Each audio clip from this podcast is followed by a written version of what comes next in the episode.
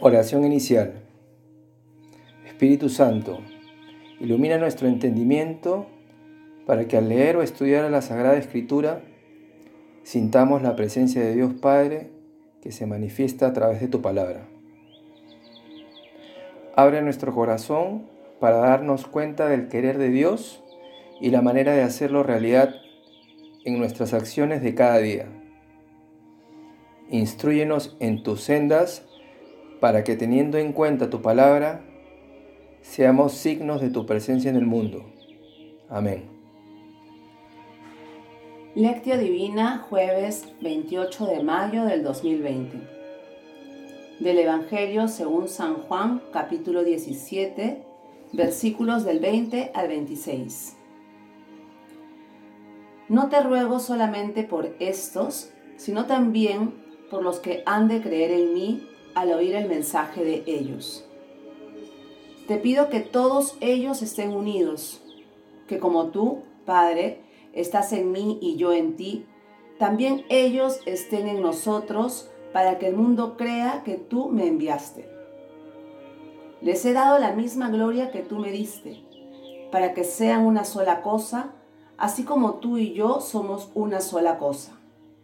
Yo en ellos y tú en mí para que lleguen a ser perfectamente uno y que así el mundo pueda darse cuenta que tú me enviaste y que los amas como me amas a mí.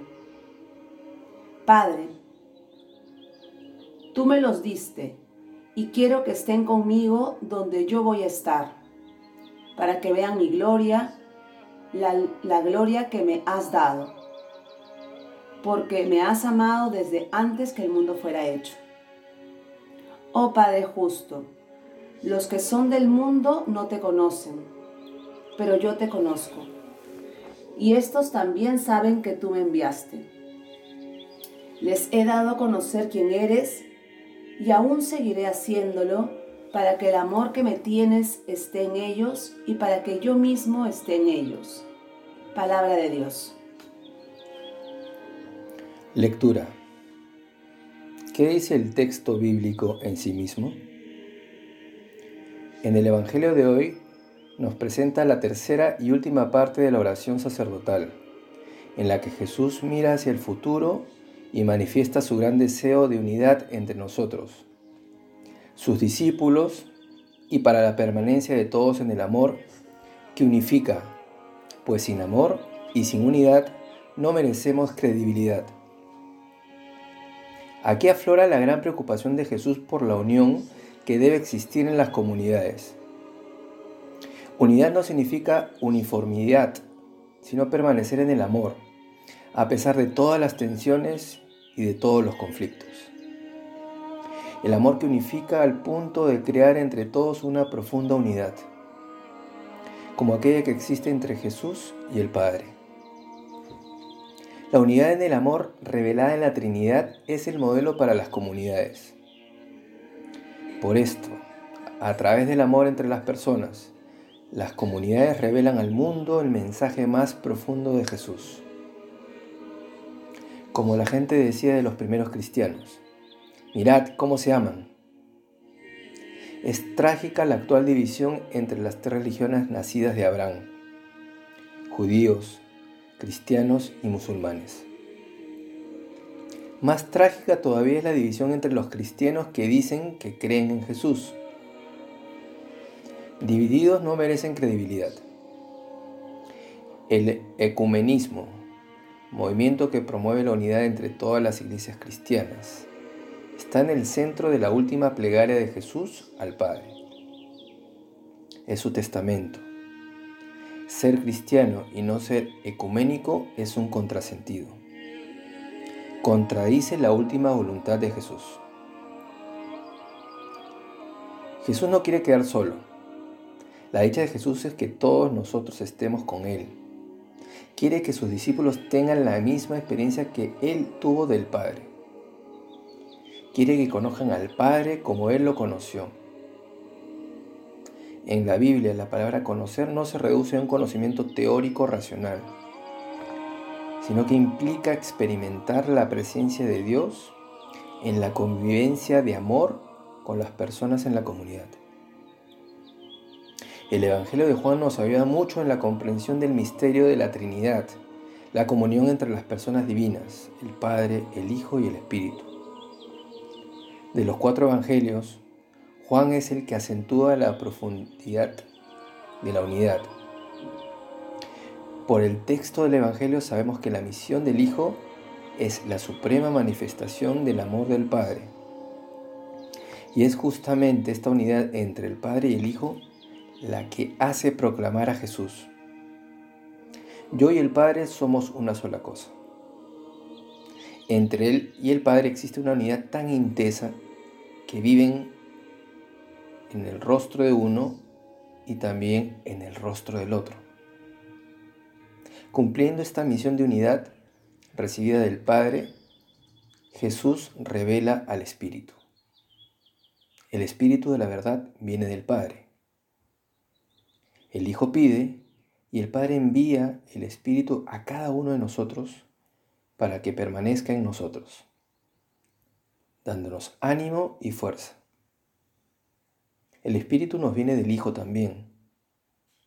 Así, el Espíritu de la verdad que camina con nosotros es la comunicación de la profunda unidad que existe entre el Padre y el Hijo.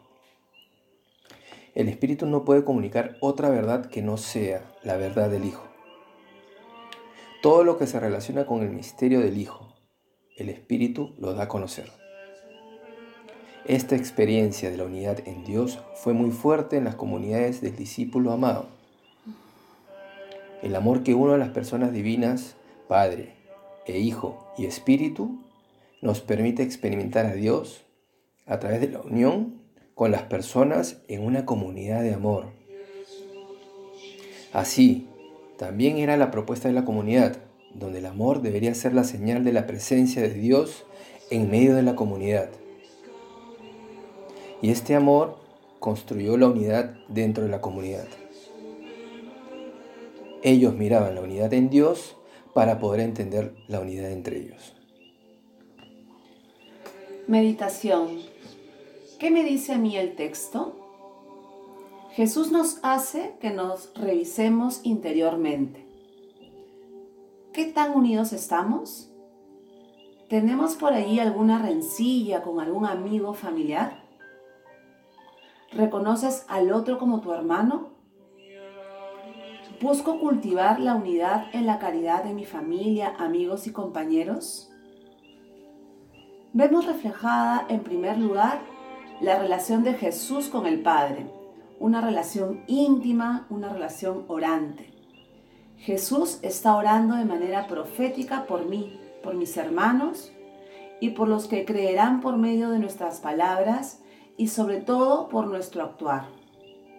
Además nos hace un llamado a la comunión entre nosotros los hermanos nos invita a que sea como la comunión de Dios Padre con Dios Hijo.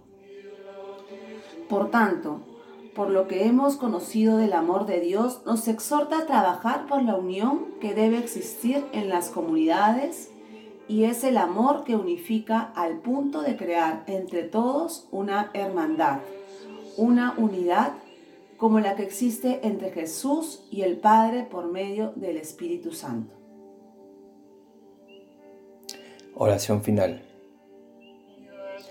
Oh Señor Jesús, te pido por aquellos que anuncian tu palabra, por aquellos que creen en ti y por los que creerán en ti, para que nos más, mantengas siempre de tu mano.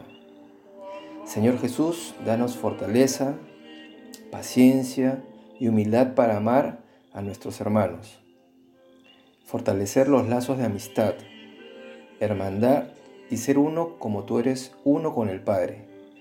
Quédate con nosotros, Señor, para que estés en nosotros y nosotros en ti.